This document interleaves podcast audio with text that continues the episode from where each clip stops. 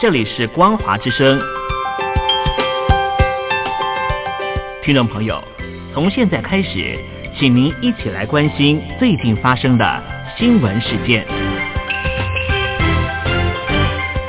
欢迎收听光华随身听。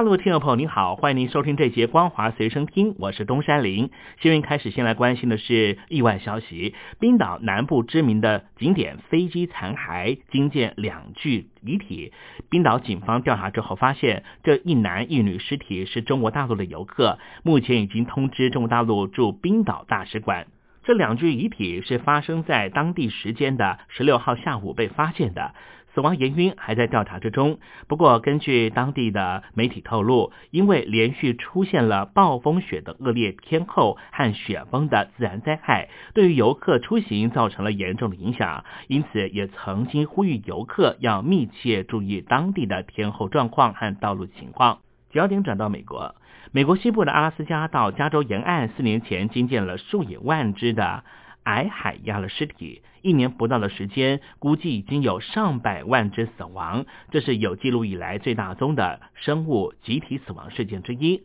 美国华盛顿大学的研究人员透过了全球论文刊载数最高的美国科学期刊《公共科学》公布了凶手，直指是2013年年底开始席卷东北太平洋的大规模暖水块，引发了掠食竞争的夺命。其实，在东北太平洋也曾经传出过海狮、花魁鸟的集体死亡事件，但是灾情规模都比不上这一次的矮海鸭。这种海鸟原本应该有二十岁的寿命，主要栖息地就是在北极圈附近的北大西洋以及北太平洋接近北极海域和北温带海域。大部分的时间都是生活在海里，只有在繁殖的时候才会上悬崖或是海岛。而被冲上美国西岸的尸体和濒临死亡的矮海鸭，身躯非常的瘦弱，有不少疑似在2015年夏天到2016年春天之间被饿死。其中以阿拉斯加沿岸的沉尸最多，一公里可以找到超过4600具的遗体。青海省的西宁市日前传出了路面坍塌意外事件，一辆公车直接栽进洞里，只剩下车屁股外露。目前已经知道死亡人数增加到了十人以上。虽然官方说这是因为气爆造成的，可是当地的工程司机指出，这个路段早就有问题，路基没有按照规定的要求草草交差了事。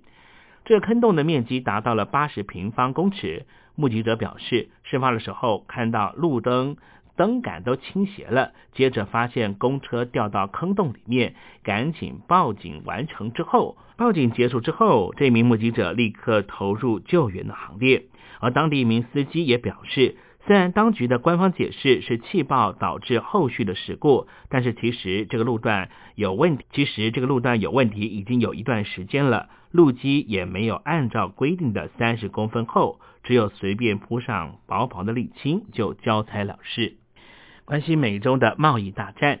美中在十五号签署了第一阶段的贸易协议，北京当局承诺将会在未来两年之内增购至少两千亿美元的农产品、能源产品和服务，并且将对于违反智慧财产权、操控汇率等行为进行改善。对此，欧盟贸易专员霍根表示，中美双方协议细节仍旧十分粗糙。根据路透社的报道，针对于美中的第一阶段贸易协议，北京当局承诺在未来两年之内将会增购至少两千亿美元的农产品、能源产品、商品和服务，并且致力于改善智慧财产权、操控汇率等政策。欧盟的贸易专员霍根在十六号的时候也表示，欧盟将持续的审视、观察美中双方的贸易细节。最近有一名中国大陆网友爆料，有家公司啊想要以武大郎名称申请商标，遭到拒绝，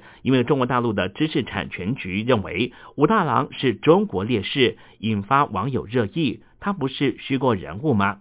申请这个商标的代理申报公司表示，确实有一位中国烈士名为武大郎，和《水浒传》里面的角色同名。有网友去到中国大陆的中华英烈网烈士英名录上面查询，确实查到了一名叫做武大郎的革命烈士。除了根据中国大陆的商标法之外，中国大陆的英雄烈士保护法也规定，任何组织不得以英雄烈士的名义和肖像使用在商标或是商业广告上面。福建有一名男子啊，他在淘宝上面下定了一款价值三万元人民币的手表，但是因为太冲动消费了，他在下单一分钟之后立刻取消购买并且退款，没有想到因为这个举动就被淘宝封锁账号。封锁的时间竟然是九百八十年，让这名朱姓男子说，封解的时候他可能都只剩下骨灰了。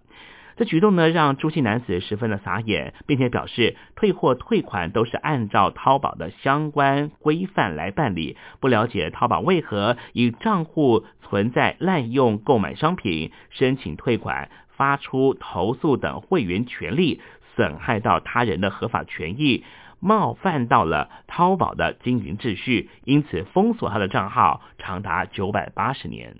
湖北的武汉发生了二零一九年的新型的冠状病毒有扩散的趋势，亚洲各国无不绷紧神经，加强防范。根据美联社的报道，德国的研究人员已经开发出这个病毒的第一款检测剂，可以在短时间之内确认患者有没有感染，有助于疫情的控制。